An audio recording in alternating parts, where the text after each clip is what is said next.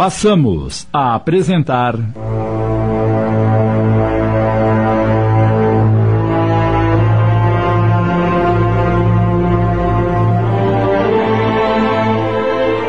Por que comigo? Obra do espírito Antônio Carlos, psicografada por Vera Lúcia Marinzec. Adaptação de Sidney Carbone.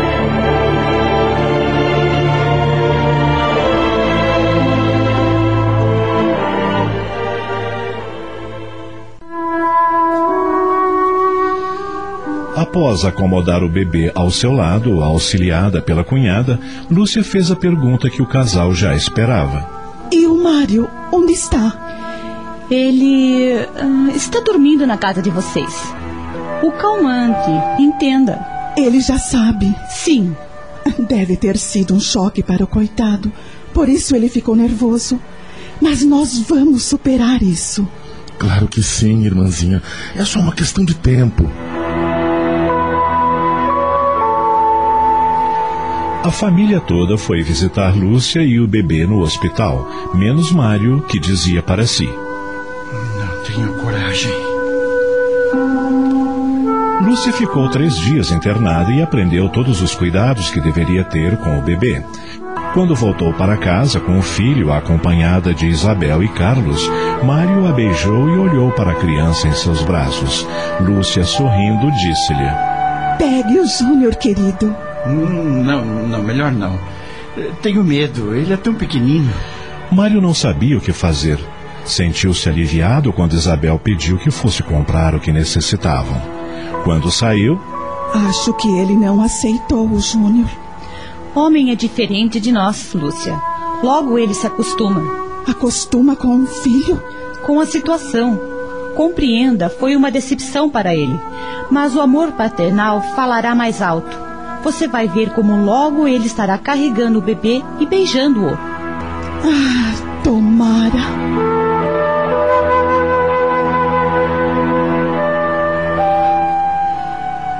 Os dias foram passando e Mário pouco ficava em casa. Ia cedo para a oficina, voltava para casa para almoçar. Saía rápido e ficava até mais tarde trabalhando. À noite, quando retornava, tomava banho, jantava e ficava quieto, sentado na sala até chegar a hora de dormir. Isabel, que se comprometera a ajudar Lúcia nos primeiros meses, permanecendo durante o dia em sua casa e fazendo as tarefas mais pesadas, certa noite, incomodada com a atitude do cunhado, chamou-lhe a atenção. Por que está agindo assim, Mário? Como se Lúcia e a criança não existissem? Você não dá a mínima atenção a elas? Desculpe-me, Isabel. Você está sendo muito útil aqui em casa, nos ajudando, mas, por favor, não se intrometa. Isabel nada respondeu. Deixou a sala e foi cuidar da louça na cozinha. Lúcia, que presenciara a conversa, aproximou-se do marido e, carinhosa, disse-lhe: Mário, sei que o Júnior não é sadio, mas é nosso filho. Por favor, ame-o. Por que ele nasceu assim? Não sei. Acho que foi porque Deus quis. Deus quis? E por que nós? Por acaso? Por acaso? Maldito acaso! Deus não poderia ter escolhido outro casal para mandar esse retardado como filho? Foi casualidade? Ora, faça meu favor. Ele desabafa. É triste, mas é bom. Mário perdera a paz. Na oficina, esforçava-se para fazer direito seu trabalho e não conversava com ninguém. Tinha a impressão de que todos que ouviam faziam comentários sobre sua infelicidade e imaginava que diziam: Quem será que pecou? Ele ou a esposa? Sim, porque no seu íntimo ele atribuía o fato do filho nascer deficiente como um castigo por um dos dois ter cometido falta grave, talvez uma infidelidade. Isso não ocorria. A maioria dos conhecidos e os vizinhos sentia pena daquele casal tão jovem ainda e com um filhinho doente. Lúcia também padecia com toda aquela situação. Não queria que o filho sofresse, nem o esposo, e rezava para que o marido o aceitasse.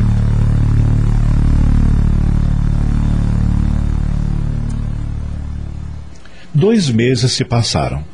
Isabel deixou de comparecer diariamente à casa de Lúcia, pois essa já se sentia fortalecida para assumir as tarefas da casa, o que fazia com alegria, porém não descuidando do filho que exigia maior atenção. Como Mário permanecesse indiferente ao filho, não dispensando ao pequenino sequer um olhar, certa noite, assim que ele chegou do trabalho, antes mesmo de ir para o banho, Lúcia o interceptou. Vamos conversar, Mário. Depois. Não, tem que ser agora. Eu lhe peço em nome de Deus. Deus? Esse carrasco que faz pessoas defeituosas? Não me fale dele. Mário, não deve se revoltar assim. Tudo tem uma causa. Qual? Eu não aceito, Lúcia. Deus quis que nosso filho nascesse assim e não foi por acaso. Agora, se existe causa, não sou eu o culpado. Se alguém pecou, foi você. É isso. Você pecou e Deus a castigou. Aí está a causa. Mário! E agora não me aborreça mais. Vou tomar meu banho. Será que ele tem razão? Deus está nos castigando. Mas por quê? No banheiro, enquanto se enxugava após banhar-se, Mário pensava: Se o acaso existe, é Deus que não existe. Mas se existe, tem de haver uma explicação para que esse bebê tenha nascido deficiente. E se tem uma causa, é porque alguém pecou. Não fui eu. Desde criança sempre fui obediente, trabalhava sem reclamar. Com apenas 10 anos, ajudava minha mãe vendendo balas nas ruas e toalhas que ela bordava. Por duas vezes fui até agredido, me roubaram as balas e ainda apanhei de mamãe.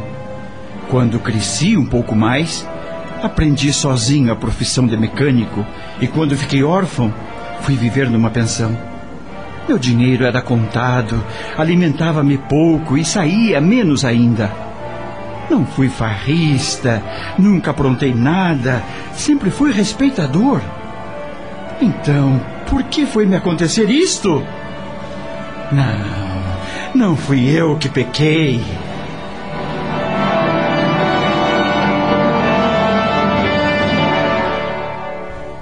Dois dias depois, de manhã, enquanto tomavam o desjejum, Mário abruptamente perguntou à esposa: Lúcia, me responda com toda sinceridade.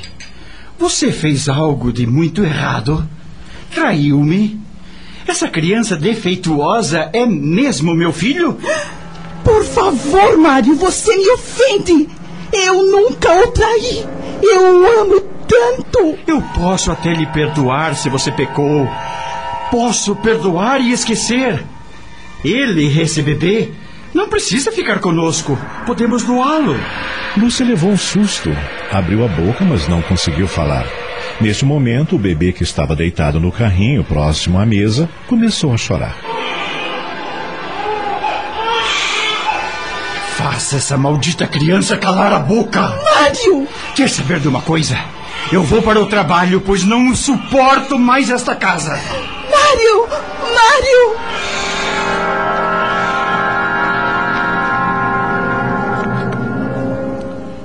Assim que chegou à oficina, Mário trancou-se no banheiro para trocar de roupa. Enquanto o fazia, dava vazão aos seus pensamentos negativos. Éramos felizes antes dessa criança nascer. Se agora estamos sofrendo, a culpa é dela. Então, por que não nos livrarmos desse fardo? Poderíamos nos mudar desta cidade e ir para bem longe, onde ninguém sequer desconfiaria que tivemos um filho deficiente. Sou um bom mecânico, não seria difícil arrumar um outro emprego. É, é isso que eu vou fazer. Vou pressionar Lúcia para que aceite minha decisão. Se for preciso, forço a situação e ela não terá escolha. Doaremos a criança e quero ver o que Deus vai fazer. Se Ele está nos castigando, vamos nos livrar do seu castigo.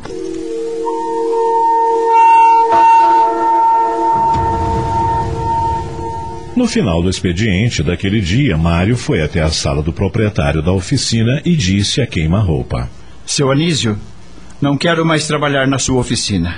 Estou me demitindo.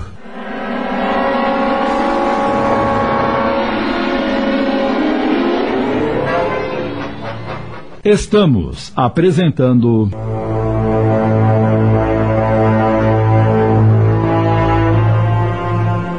Por que comigo? Voltamos a apresentar.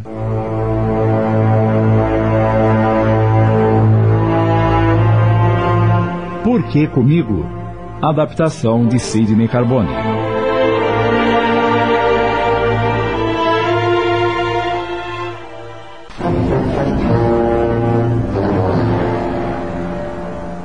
O proprietário da oficina tentou demover Mário da ideia de se demitir, pois considerava-o um excelente profissional e gostava dele. Mas o rapaz estava decidido. Argumentou que pretendia mudar de cidade, iniciar uma vida nova, enfim, desculpas que não convenceram o senhor Anísio.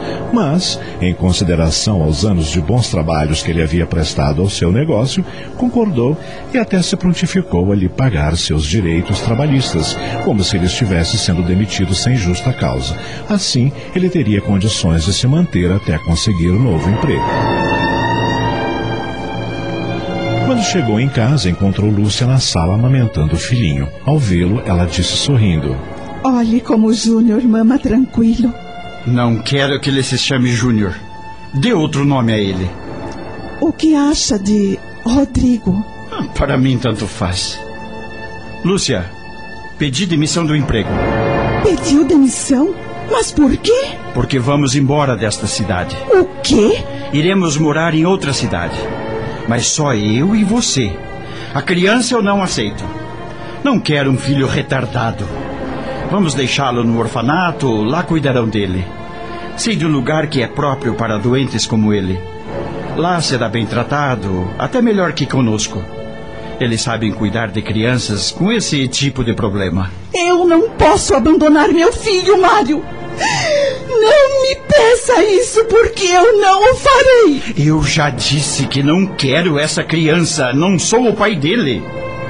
Eu aceito como seu pecado, mas ele não. Se você me ama, venha comigo. Mas ele ficará no orfanato. Sou um bom mecânico e não será difícil arrumar emprego em outra cidade. Iniciaremos uma vida nova onde ninguém nos conheça. Faço isso para não ver piedade no rosto das pessoas, ou pior, desconfiança. Se vier comigo, eu a perdoo. Caso contrário, eu vou te dar um prazo para pensar. Amanhã passo por aqui para saber a sua resposta. Aonde você vai? Dormir numa pensão. Não suporto dividir o mesmo teto com esse. esse filho que desprezo. Meu Deus! Ele não está no seu juízo perfeito.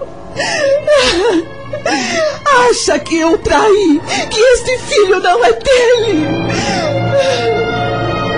Aflita, Lúcia ligou para o irmão, que meia hora depois chegou à sua casa acompanhado de Isabel. Depois do inteirado da proposta de Mário, Carlos disse indignado: Realmente, seu marido não está bem da cabeça. Que Deus o perdoe por ele desconfiar de sua fidelidade. O que faço, Carlos? Me ajude, por favor. Eu vou conversar seriamente com o Mário. O que ele está pretendendo é um absurdo. Eu não vou abandonar meu filho num orfanato. Jamais cometerei esse ato tão indigno. Você está certa. Não se doa um filho por ele ser doente. Deficiente que precisará mais ainda dos pais. Não sei por que isso foi acontecer com vocês, mas vou procurar saber.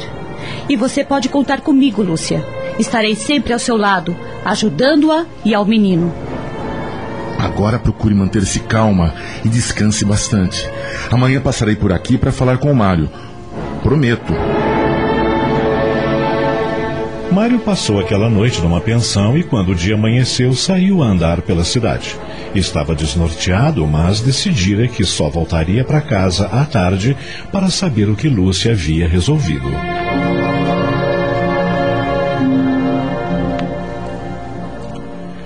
Por volta de cinco horas, Mário entrou em casa e encontrou Carlos sentado no sofá da sala. Boa tarde, Carlos. Deseja alguma coisa? Estou esperando para conversarmos. Espero que não queira se intrometer em minha vida. São muitas as vezes que nossos planos não dão certo. Tentamos entender você, mas acho que passou do limite. Todos nós ficamos chateados pelo fato de seu filho ter nascido deficiente, mas são muitos os casais que passam por isso, superam o golpe e vivem muito bem. Por que não aceita seu filho? Por que está culpando a Lúcia? Hum, vejo que não conhece bem sua irmã. Se não fui eu que pequei, foi ela. Deus a castigou. Você não sabe o que está dizendo. Lúcia não cometeu pecado algum. Ah, não? Pois bem, se ela não pecou, eu tampouco. Não precisamos ficar com a criança. Se Deus o fez por acaso, que tome conta do bebê. Por favor, não blasfeme. Será que não podemos achar outra explicação? Por que está agindo assim? Eu não quero brigar com você, Carlos. Só passei por aqui para saber a resposta da minha mulher. Você irá abandoná-la mesmo? Não percebe que a fará sofrer? Mais do que eu estou sofrendo? É impossível. E então, Lúcia, o que decidiu? Por favor, Mário. Pense melhor. Eu amo você, mas não posso aprovar sua ideia. Esqueça esse absurdo e fique conosco. Não. Se não quer me acompanhar, então uh, irei sozinho. Ele foi até o quarto, botou algumas roupas numa mala e voltou para a sala rapidamente. Lúcia desesperou-se. Não vá embora, meu amor. Nós precisamos de você. Pare, Lúcia. Deixe-o ir. Talvez ele precise de um tempo para pensar. Eu já pensei tudo que tinha para pensar. Se pensam que vou voltar atrás, estão perdendo tempo. Adeus. Não faça isso! Volte, Mário, volte! Carlos abraçou a irmã e afagou-lhe os cabelos com carinho, tentando consolá-la. Calma, Lúcia. Calma. Vamos dar um tempo a ele. Ele está se fazendo durão, mas no fundo é um homem bom e sensível.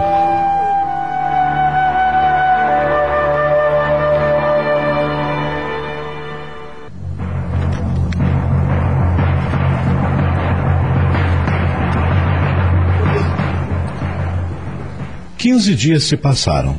Lúcia não tivera mais notícias do marido e estava arrasada. Carlos e Isabel não a abandonavam, estavam sempre ao seu lado. Temos que registrar o Rodrigo, Lúcia. Já se passou muito tempo desde o seu nascimento. E como, Carlos? Se não sabemos onde o Mário se encontra? Uh, bem, eu. Eu sei onde ele está. Sabe? E por que não me disse? Na verdade, fiquei sabendo apenas hoje. E como? Justamente pensando no fato de registrar o Rodrigo, fui até a oficina onde Mário trabalhava para ver se alguém tinha alguma informação sobre ele. Graças a Deus obtive sucesso. O proprietário me disse que ligaram de uma cidade vizinha pedindo informação sobre sua habilidade profissional. Parece que Mário arrumou um emprego, mas precisava comprovar sua eficiência. Então o novo patrão ligou e, enfim. Onde ele está, Carlos? Onde o meu marido está morando? Carlos disse o nome da cidade, acrescentando: Amanhã irei até lá para falar com ele. Vou pedir-lhe que venha para cuidar do registro do filho. Ele não pode se negar a isso. Então me faça um favor, meu irmão. Peça para ele voltar para nós. Diga-lhe que necessitamos muito dele.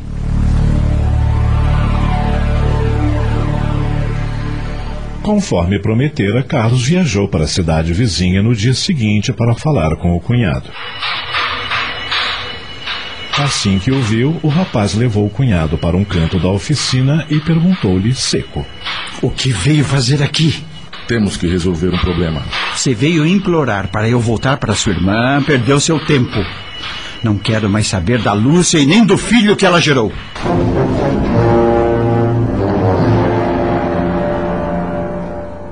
Acabamos de apresentar.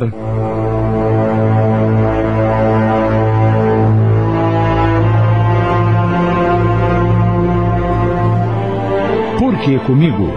Obra do espírito Antônio Carlos, psicografada por Vera Lúcia Marinzec em 10 capítulos. Adaptação de Sidney Carbone.